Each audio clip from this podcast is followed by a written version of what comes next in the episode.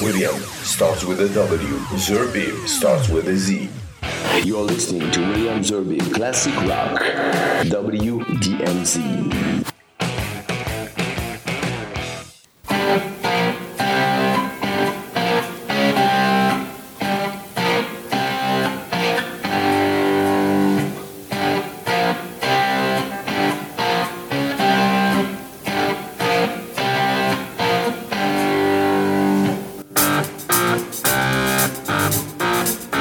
Bonsoir, bonsoir et très heureux de vous retrouver pour ce nouvel épisode de Classic Rock WDMZ.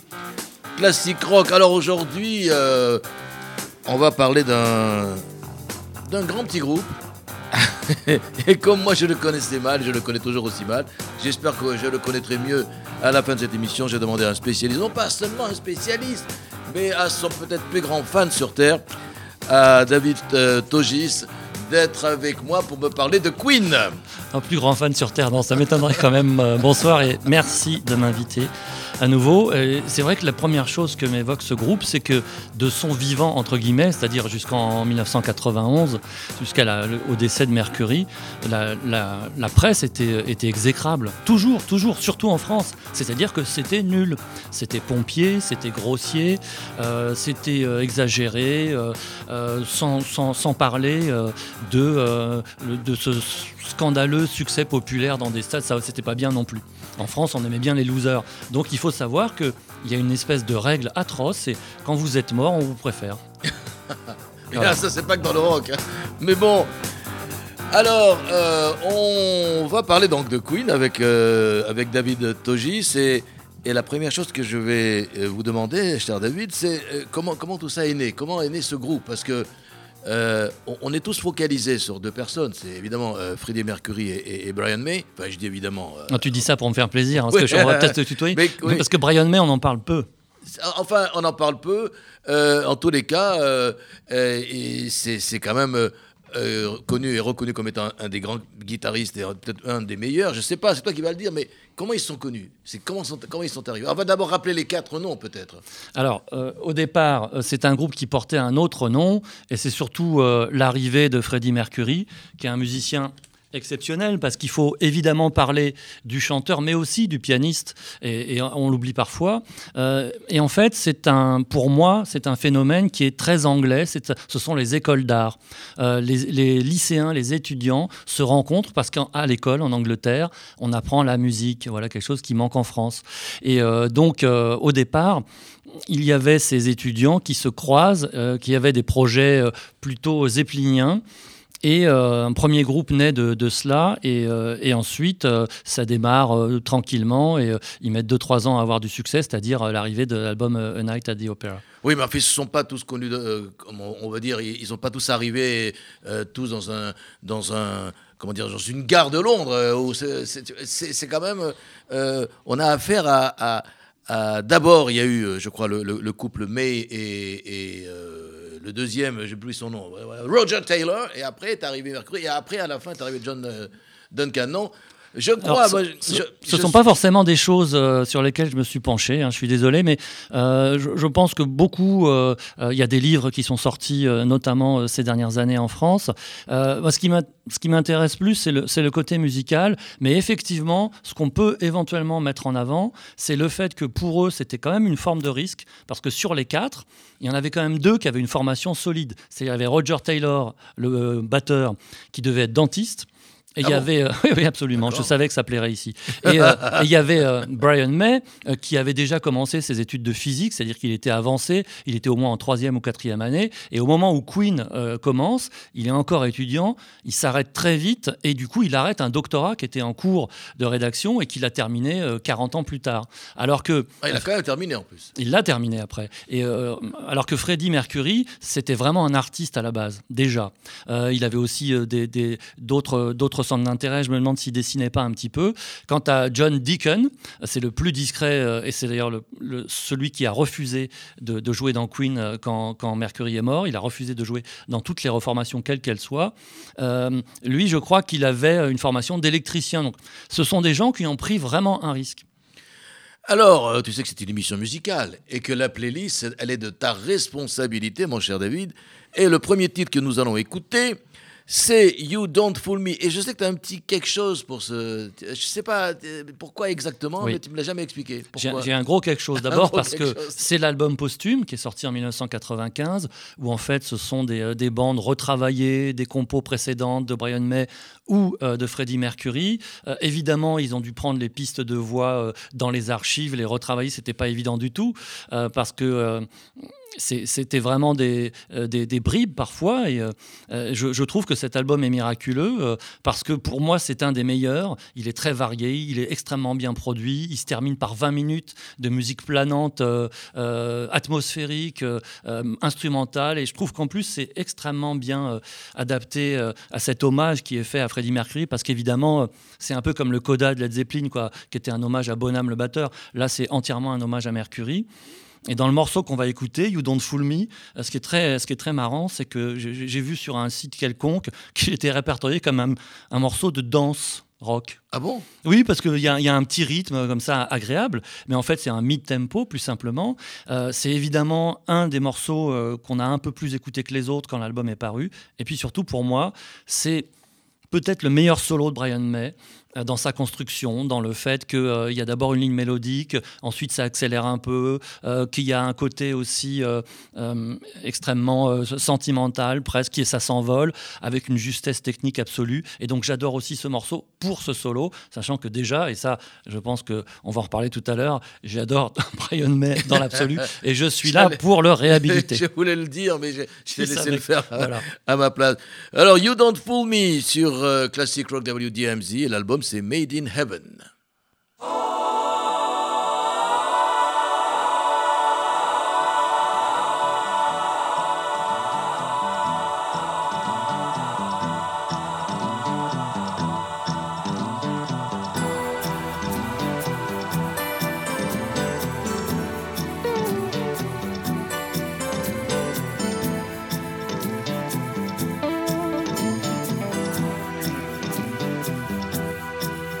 You don't fool me. You don't fool me. You don't fool me. You don't fool me. You don't fool me. You don't fool me. You don't fool me. You don't fool me. You don't fool me. You don't fool me.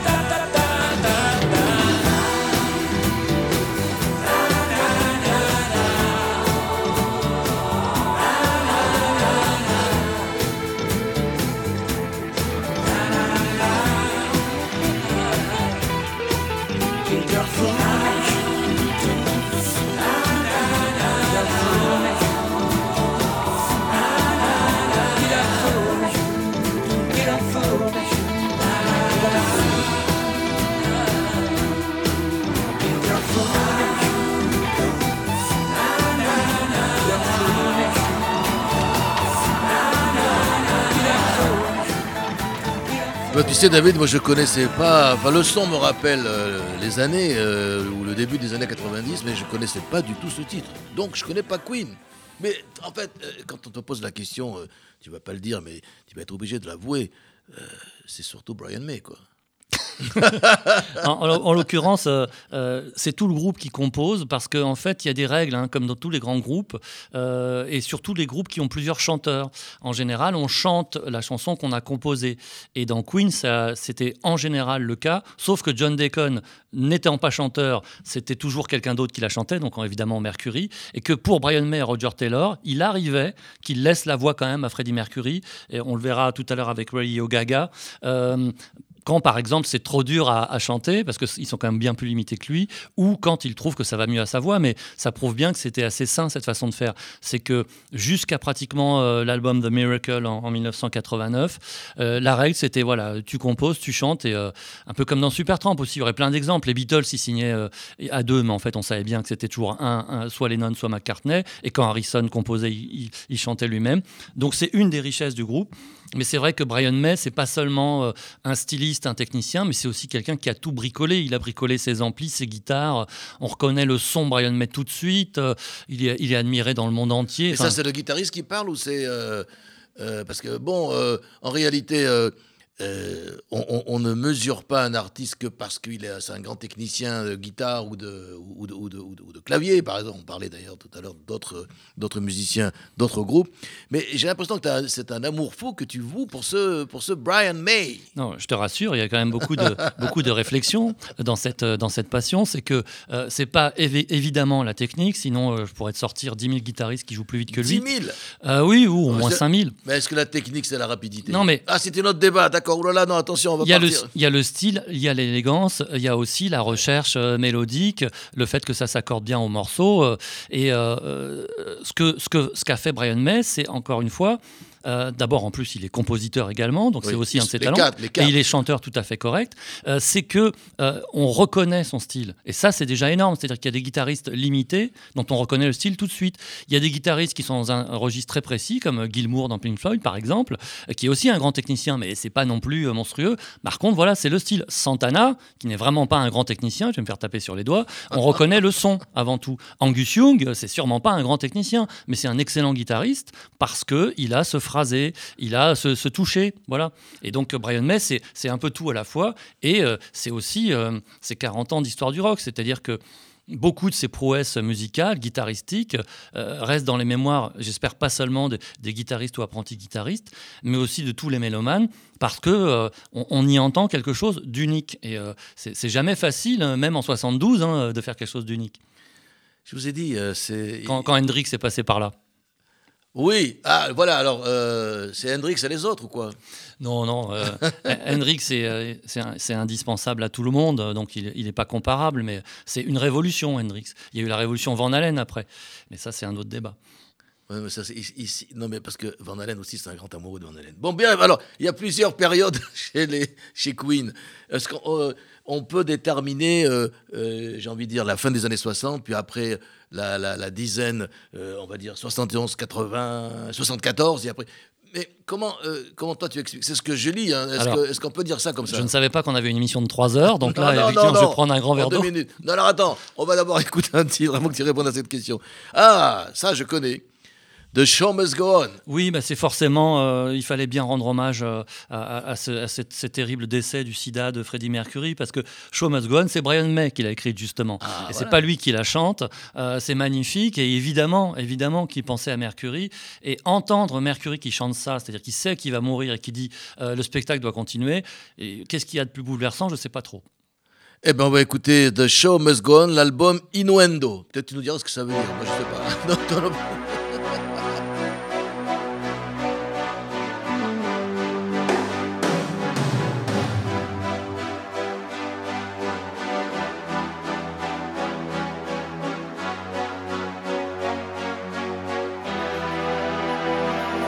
Empty spaces, what are we living for?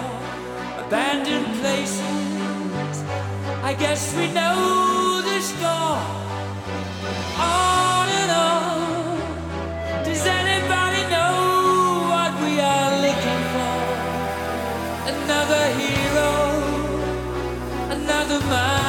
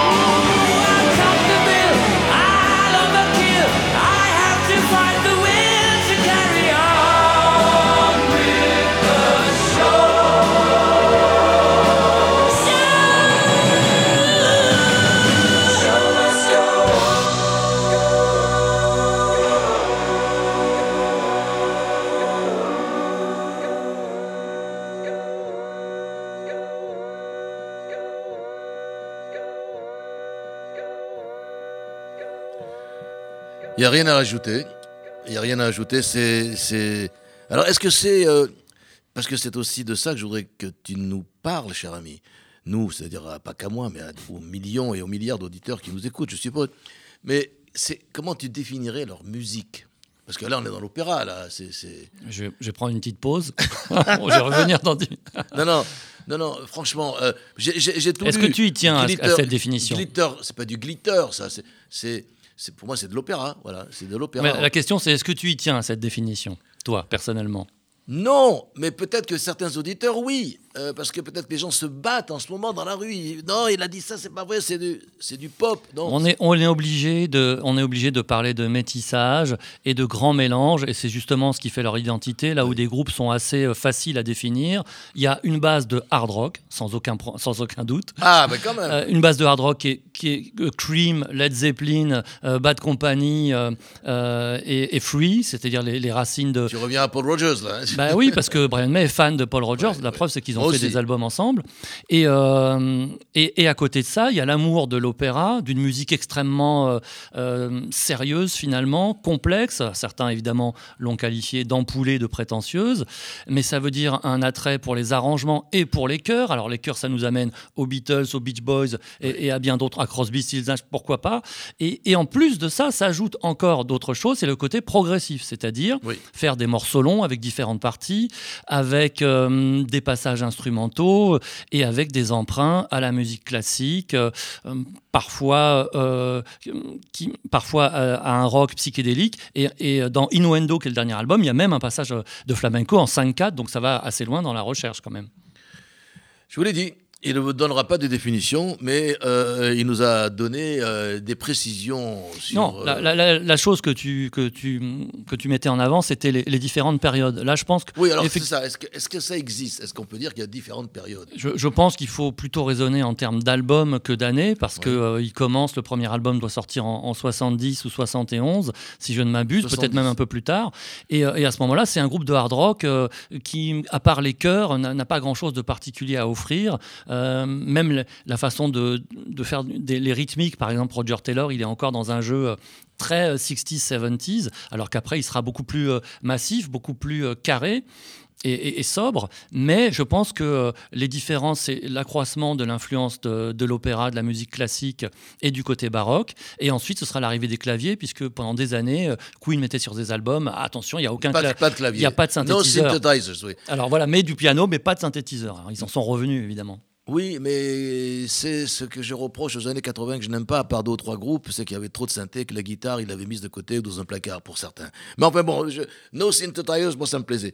Euh, Radio Gaga, c'est encore un méga titre ça. Bah, pour le coup, voilà, là, il y a des synthétiseurs et c'est Oui. l'époque à laquelle euh, ils, ils admettent, ils reconnaissent, ils avouent euh, les utiliser. Et euh, j'ai choisi ce morceau bah, parce qu'il y a la référence au film dans, dans lequel il a utilisé, été utilisé, c'est-à-dire entre guillemets la nouvelle version de Metropolis avec une musique encadrée par Giorgio Moroder. Et euh, c'est aussi pour moi une des spécialités de Queen, c'est-à-dire c'est le refrain qui n'en finit pas. J'appelle ça comme ça. C'est-à-dire qu'à force de faire euh, de faire avancer le pré-refrain au refrain, etc. On se dit mais alors quand est-ce qu'il arrive? Et c'est assez beau parce que il trouve des petites mélodies qui s'enchaînent comme ça. Et on, verra euh, dans, un morceau qui va venir après de A Kind of Magic, c'est un peu le même phénomène. Et donc cette cette magie du refrain qui n'en finit pas, je trouve que c'est très Queenesque moi. Eh bien, on va écouter. Je rappelle quand même que vous écoutez une émission spéciale Queen avec, euh, je dirais, euh, l'alter ego de Brian May, c'est-à-dire David Togis. Radio Gaga, l'album C'est de toi qui es gaga.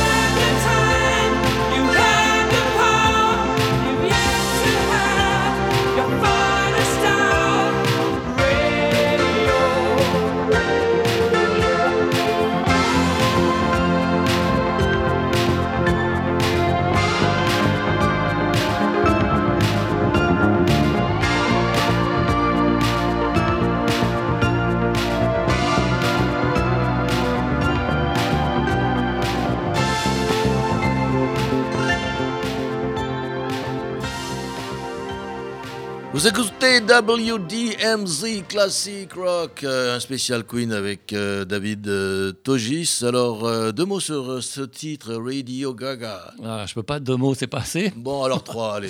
Euh, Bon, bah, les quatre, mais c'est mon non, dernier prix. hein. On est, c'est carrément de la musique de boîte, hein, pratiquement. Mais euh, ce qui est marrant, d'abord, c'est que c'est le batteur qui a composé le morceau, euh, Roger Taylor, qui ne le chante pas pour le coup, et que c'est bourré de synthétiseurs, et qu'à l'époque, c'est ce qu'ils avaient envie de faire. Et ça montre un peu le, le côté euh, Janus, un double face, c'est-à-dire que dans l'album, il y a des morceaux hard rock extrêmement péchus, et il y a ça aussi. Voilà, et donc dans un album de Queen, euh, euh, c'est c'est le, le grand 8, hein, et ça, aussi, ça fait partie de leur identité. Et les, amateurs de Queen aiment aussi changer d'ambiance assez régulièrement. Et moi, personnellement, j'ai tendance, moi personnellement, j'ai tendance à dire euh, que les meilleurs groupes de hard rock sont ceux qui ne font pas que du hard rock. Exemple, Led Zeppelin, Blue Oyster Cult, et je pourrais en trouver d'autres. Voilà. On va parler guitare. Parce que euh, la, la guitare de Brian May, à un moment donné, c'était la Red, je sais plus quoi. Alors, c'est pas moi qui l'ai, hein, s'il a non, perdu. Non, non, non, je sais, parce qu'il les a perdus sans arrêt. Euh, Deux mots sur cette guitare, la, la- la Red, dis-moi son nom précis. Non, bah, je plus. l'ai pas. Tu l'as pas non plus. Non, Bon. ça, fait, ça fait déjà trois questions à laquelle- auxquelles je ne sais pas répondre. Je pense qu'à la quatrième, je suis viré. Euh, non, en fait, ce qui est, ce qui est, euh, ce qui est incroyable, c'est que, Enfin, il avait fait sa guitare, on peut dire ça comme à ça. force, oui, il a très vite fait sa propre Il guitare, qui est toujours pas- la même, Ouais. qu'il vend d'ailleurs hein, assez cher. C'est-à-dire que euh, la conception fait que euh, de, de haut en bas, c'est lui, c'est-à-dire qu'il a étudié absolument tous les détails. Et, et c'est ce qui fait d'ailleurs qu'il peut la vendre, parce que aucun fabricant de guitare ne fait cette guitare. Oh, euh, aucun, aucun ne peut faire ce son-là avec ces caractéristiques-là. Et euh, ne serait-ce que des détails comme la tige de vibrato, elle est très très particulière. Euh, les micros, la configuration, le manche, etc. Et ben, ça fait partie des autres talents de Brian May. Il sait tout, il sait tout faire. hein. Mais alors attends, après, là, il est passé à Telecaster, si je ne me trompe pas. non? Non, non, il est jamais passé à autre chose. Il joue toujours sur la même guitare Ah depuis ben, le je sais début. pas, j'ai lu ça quelque part, comme quoi il était passé, il était passé de cette guitare, et puis après, il était revenu, ou pendant un certain temps, à Cherche, Telecaster. cherche des photos où tu trouveras euh, Brian May avec une autre guitare j'en ai que, pas trouvé, que la sienne. J'en et- ai pas trouvé. C'est aussi, eh, c'est aussi un grand avantage en tournée, c'est-à-dire que tu n'as pas à te trimballer avec 15 guitares euh, dans, dans des racks infinis où tu changes à chaque morceau avec le technicien qui court. Alors, vous écoutez toujours euh, une émission de classique rock avec euh, David Togis et on parle euh, de Queen. C'est marrant d'ailleurs parce que, bon, je t'ai demandé de, de- proposer les titres que tu préfères. Il n'y a pas beaucoup de titres que je connais. Mais comment se fait, cher ami? Quoi Pourquoi il n'y a pas, par exemple, de, de Kind of Magic? Ah, c'est- C'est compliqué. J'ai à la fois raisonné par rapport à l'esprit de découverte qui est, qui est toujours pour moi très important, c'est-à-dire euh, espérer euh, intéresser euh, les auditrices, les auditeurs à des choses euh, qu'ils n'ont pas l'habitude d'écouter. C'est exactement ce que je voulais, ça tombe bien. Et des morceaux qui sont un peu plus connus, mais que j'aime particulièrement, ou sur lesquels il y a peut-être des commentaires un, un petit peu enrichissants qu'on peut essayer de faire. Et, et- et en l'occurrence, si par exemple je choisis un extrait de, de The Miracle, c'est parce que c'est un album que tout le monde semble avoir oublié. Euh, complètement. Moi, je savais même pas qu'il existait. Alors c'est- en fait, il est assez terrible cet album parce que d'une part, il célèbre entre guillemets, il commémore la fin des tournées, c'est-à-dire que Mercury n'en peut plus et il commence être malade, c'est-à-dire qu'il va, il va savoir qu'il a le sida. Euh, en 89, quand l'album sort, il est déjà malade et, euh, il est déjà euh, affaibli. Ils ne font déjà plus de tournées depuis trois ans. Et en plus de ça, euh, on le voit sur la pochette. C'est une pochette très travaillée où les visages se mélangent avec un, espèce de, trucage extrêmement subtil. Mais il est très maquillé, c'est-à-dire que ça, on ne voit pas trop parce que euh, il y a ce maquillage aussi. Et il y a de très très bons morceaux, comme toujours dans Queen. Et donc, euh, je me suis dit, c'est vraiment injuste de ne pas parler de cet album. Alors, il y a euh, des, des morceaux qui. euh, Eh ben voilà, tu vas en parler. Oui, il y a des morceaux. oui, qui, qui- qui ont un peu, un peu tourné, parce qu'à l'époque, euh, ça, ça, ça voulait dire quelque chose de passer en radio. Mais, euh, mais j'ai choisi un morceau qui a une très très jolie mélodie, et, et en plus de ça, avec les arrangements typiques de Queen, c'est-à-dire ce mélange de finesse, et puis parfois un petit côté un peu plus péchu. The Miracle, l'album, comme on dit éponyme, The Miracle, est sorti en début 89. 89. Every drop of rain that falls in Sahara Desert says it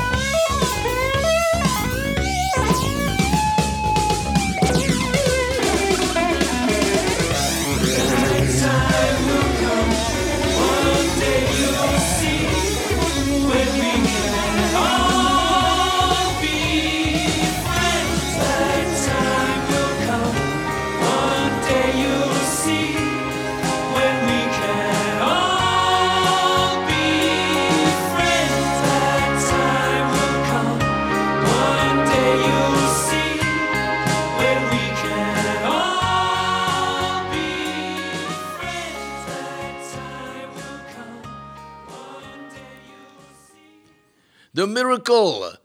Et l'album de Miracle. Alors, bon, euh, on a parlé de, guitare. Est-ce que finalement on peut parler des albums? Combien d'albums? Tout ce que je peux te dire, parce que j'ai comme information, c'est qu'ils ont vendu combien Combien? 300 millions d'albums dans 32,5, donc en gros le dixième, aux États-Unis. 300 millions d'albums? Attention, je crois que simplement. Non, c'est dans le monde, c'est pas possible, pas au Royaume-Uni, je crois pas, non. Mais Non, non, ça doit être euh, Dans dans, le monde entier. Mais pas. Alors, euh, bon, parmi ces 300 millions d'albums vendus, il y en a bien un que tu préfères. Bah, euh, un de mes préférés, c'est justement Made in Heaven, euh, l'album posthume. Euh, puis après, je serais pas très original, c'est Night at the Opera. Et puis, j'ai un faible pour un album qui n'est pas représenté ce soir, euh, c'est euh, News of the World, puisque c'est le premier disque 33 tours que j'ai acheté dans ma folle jeunesse. Ce qu'on peut juste remarquer, c'est Oui. que depuis la mort de, de Mercury, il y a des lives qui sortent pratiquement tous les 2-3 ans, c'est-à-dire que maintenant, on, on a un témoignage de chaque tournée de Queen. Là encore, ça ressemble beaucoup à Hendrix, Dylan, les Stones. Il y a, le marché du, du semi-pirate s'est développé à un point tel que maintenant on peut trouver de façon officielle sur des sites euh, extrêmement sérieux de vente par correspondance toutes sortes de, euh, de souvenirs de tournées. Plus le groupe est important, plus il y en a. Et je peux te dire que pour Queen, moi-même qui en ai acheté 5 ou 6, je parle de ceux qui ont été édités par la maison de disques officielle euh, EMI, euh, ils sont d'excellente qualité. À chaque fois, ce sont des doubles albums, souvent devant de très très euh, larges audiences. Mais il y a aussi tout un tas de, second, euh, choix qui sont disponibles. Donc euh, il y a encore une actualité discographique. C'est aussi euh, le signe des grands groupes, ça. hein. On parlera d'ailleurs, puisque tu parles d'actualité discographique, de toute les, cette, cette nouvelle euh, tendance aux, covers, aux groupes qui, font, qui refont, euh, euh, qui, qui refont qui, le, je dirais, la programmation des hits de, de- plusieurs groupes de rock connus. On- parmi les meilleurs cover bands, comme on les appelle, il y a d'ailleurs ceux de Queen. Euh, Peut-être tu peux dire un mot là-dessus, je ne sais pas. Ou alors on écoute d'abord un titre, moi, comme tu veux. Tu sais, c'est toi qui fais l'émission. donc, Non, euh, non, je, je suis pas sûr que ce soit euh, forcément fascinant de parler de ça parce qu'il y en a qui en vivent, donc qui font des tournées Il n'y a pas très longtemps, ils étaient à Paris. déjà. dans le monde entier, donc ils sont plus ou moins professionnels et évidemment ça existe pour tous les groupes. Et puis en Angleterre, tu n'as pas les mêmes qu'en France parce qu'en Angleterre, tu peux te permettre de faire un tribute à, je sais pas moi, à King Crimson qu'on fera jamais en France. Mais euh, euh, ça dépend de la culture rock du pays en fait. Mais c'est normal, hein, il y, a un- il y a un marché tout simplement. Je ne sais pas s'il y a grand chose de plus à dire. hein. Eh bien, on le dira pas. Par contre, on va écouter de la musique. C'est Friends euh, Will Be. Tiens, j'arrive même pas à lire le Friends, c'est la même chose. Friends. Et alors, l'album A Kind of Magic. Et là, je suis très, très frustré. On va pas écouter Kind of Magic, mais c'est pas grave. Alors, pourquoi ce titre? Oui, c'est encore une, une balade euh, un petit peu, un petit peu musclée, avec un refrain magnifique, et c'est aussi pour ça que je l'ai choisi. Et c'est pareil, qui s'étire beaucoup, et c'est tout le charme de, Queen. Et, là, on a encore une, coopération entre John Deacon, le, bassiste si, euh, euh, si discret, et, Freddie Mercury. Et cet album, Kind of Magic, c'est quand même...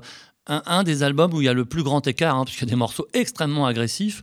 Euh, il y a ceux du film Highlander, par exemple. Il y a, de magnifiques balades. Il y a, a celle-là qui est un peu entre deux. Et puis il y a le morceau Kind of Magic, qui était un des tubes de l'album. Euh, Et là, c'est carrément euh, la musique euh, qui claque dans les doigts, euh, semi-dansant, extrêmement populaire, grand public. Voilà, c'est tout ça. Et c'était aussi quand même un album particulier, puisque c'était le dernier album autour duquel ils vont faire une tournée, la dernière de Queen en 86. Friends Will Be Friends, l'album A Kind of Magic sur WDMZ Classic.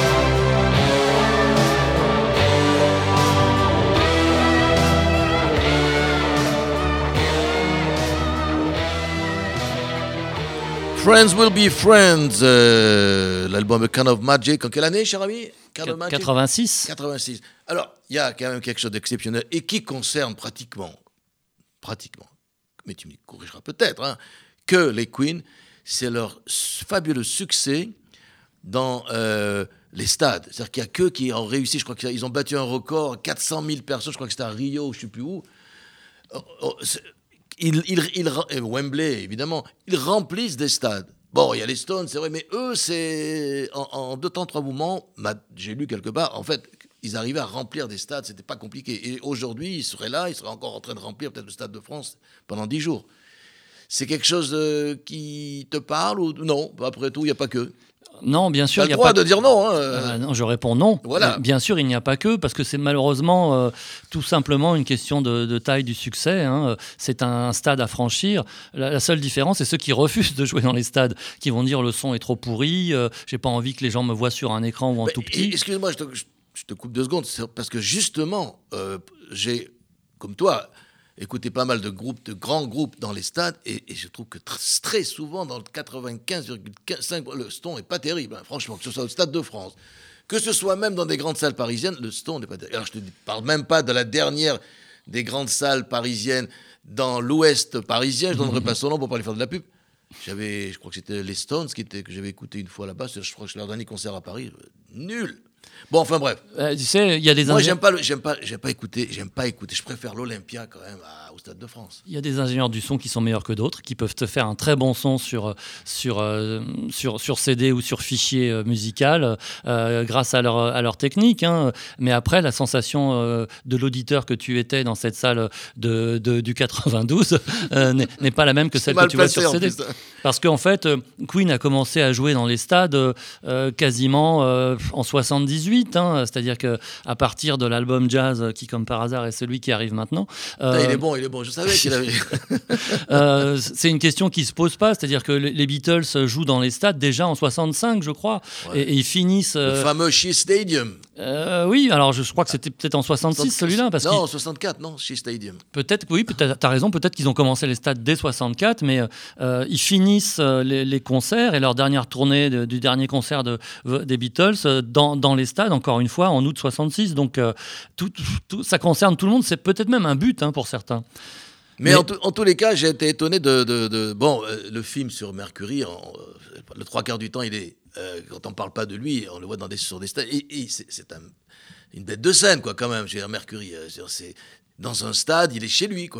S'il y a 500 000 ou 1 million de personnes devant lui, euh, ça ne te gêne pas. Que ce soit un stade ou, euh, une petite salle euh, intimiste, je crois que euh, c'est un peu comme, c'est l'exemple qui me vient en tête maintenant, mais c'est un peu comme, comme les Doors avec Morrison, quand ils commencent à, Los Angeles et qu'ils tournent le dos au public, même le dos tourné, c'est déjà une bête de scène, et dès qu'ils se retournent, euh, voilà, tout le monde est baba, et, ensuite ils ont joué devant de, très très larges publics, mais je pense qu'il n'y a, il y a pas de définition, euh, sauf peut-être des gens particulièrement timides, mais ces gens-là refuseraient peut-être euh, à la base de jouer dans des stades.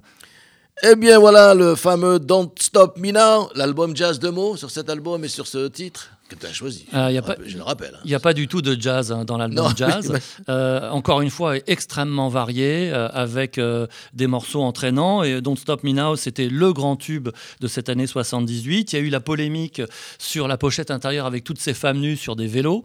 Et J'ai même lu quelque part que le fabricant avait fait virer les selles. Je sais pas si c'était vrai ou pas.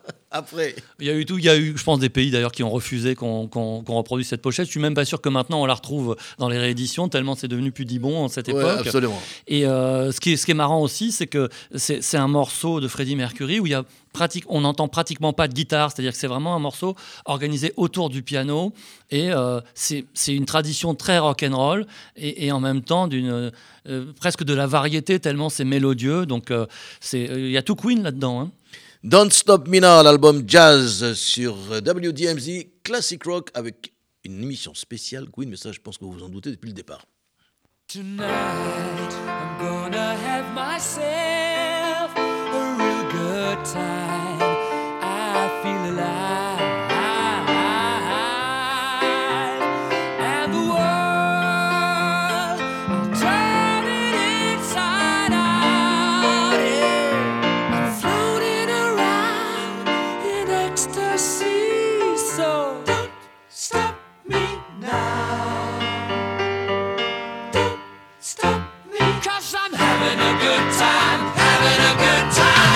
está ali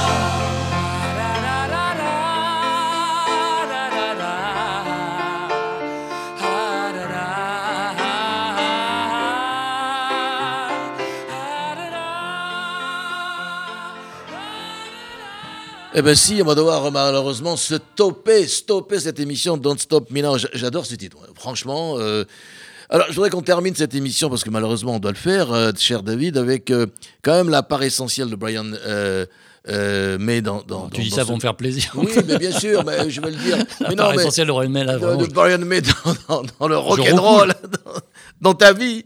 Non, dans Queen, parce que après, euh, euh, à la mort de, de Freddie Mercury en 91, si je ne me trompe pas, c'est lui qui va prendre le flambeau et c'est lui qui va euh, faire venir Paul Rogers et un jeune dont je me souviens plus son nom et, et qui Mais- va faire, qui fait vivre le groupe, c'est lui. D'abord, c'est lui qui est capable de le faire, parce qu'il ne faut pas oublier que Brian May, au départ, c'est pas seulement le plus brillant intellectuellement du groupe, euh, c'est pas uniquement parce qu'il a fait un doctorat d'ast- d'astrophysique, hein, mais euh, c'est aussi parce que c'est le ciment, c'est-à-dire qu'il est raisonnable, c'est pas quelqu'un qui, est là pour frimer, euh, on ne lui a jamais connu d'addiction forte aux drogues ou à la fête, etc.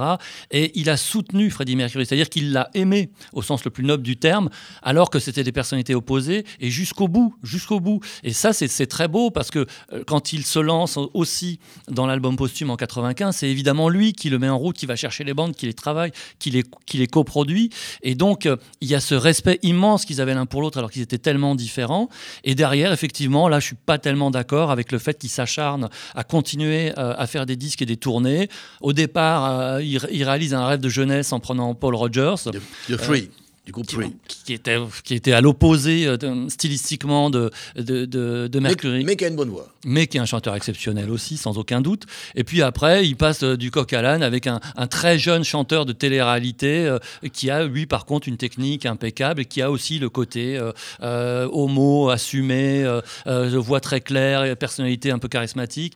Bon, et, et ce qui m'attriste, c'est pas seulement que Taylor, le batteur, et, et May soient encore là-dessus, qui, qui joue sur la nostalgie, mais c'est aussi que John Deacon est refusé parce que finalement, c'est peut-être lui le plus, le, le plus humble, le plus honnête de tous, hein, qui dit non, moi, il n'en est pas question sans Freddy. Eh bien, on va terminer cette émission. Euh, On aurait pu, effectivement, comme tu l'as dit tout à l'heure, y passer encore plusieurs heures. Euh, Faudrait mal- inviter John Deacon puisqu'il parle jamais. Ah bon, Ça, ça serait un jeu scoop. avec hein. John Deacon ou avec Brian May, je ne sais pas. Oh, lui, il viendrait, mais On attention. se faut- retrouvera certainement dans les prochaines semaines avec euh, d'autres groupes euh, et surtout d'autres euh, groupe de rock classique, mais on en dira un peu plus la prochaine fois. Merci David Togis. Merci à toi. Et à très très bientôt. Bye. Bonne nuit à tous et à toutes.